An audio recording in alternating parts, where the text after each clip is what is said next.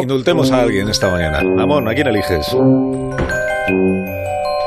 Bueno, pues voy a elegir eh, a Ignacio Garriga, que como sabéis es el candidato de Vox a las elecciones catalanas y uno de los clarísimos ganadores, hasta el extremo de que el partido de ultraderecha ha logrado más escaños que el PP y Ciudadanos juntos, 11 en total, como si fuera un equipo de fútbol.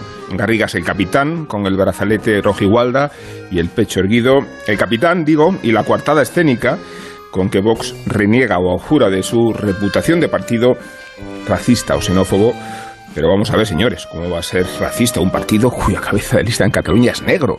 Acostumbran a precisar los ideólogos de Abascal. No me convence, Carlos, la tapadera, ni me convence este ejercicio de encubrimiento, menos todavía cuando la campaña de Vox ha convertido la psicosis de la inmigración en su principal energía política y cuando el patrioterismo consustancial al partido establece una especie de discriminación étnica España para los españoles. Y para los hijos de las colonias, entiéndase, toda vez que Garriga Vaz de Conceição, amén de dentista y de feligres de misa diaria, es el retoño de una mujer oriunda de Guinea Ecuatorial. Por eso se le puede consentir un sitio en el partido y se le puede convertir en defensa cosmética frente a quienes denuncian el supremacismo del macho abascal.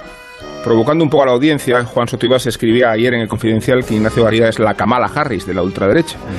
El icono cosmopolita de un partido arcaico, añado yo, adhiriéndome a esta paradoja política y al fenómeno electoral que ha protagonizado el candidato boxista a la Generalitat. Pero no se fíen, la raza no lo determina el color de la piel, pese a las evidentes apariencias, sino la posición social. Ya lo decía el boxeador Larry Holmes, yo fui negro, sí, cuando fui pobre.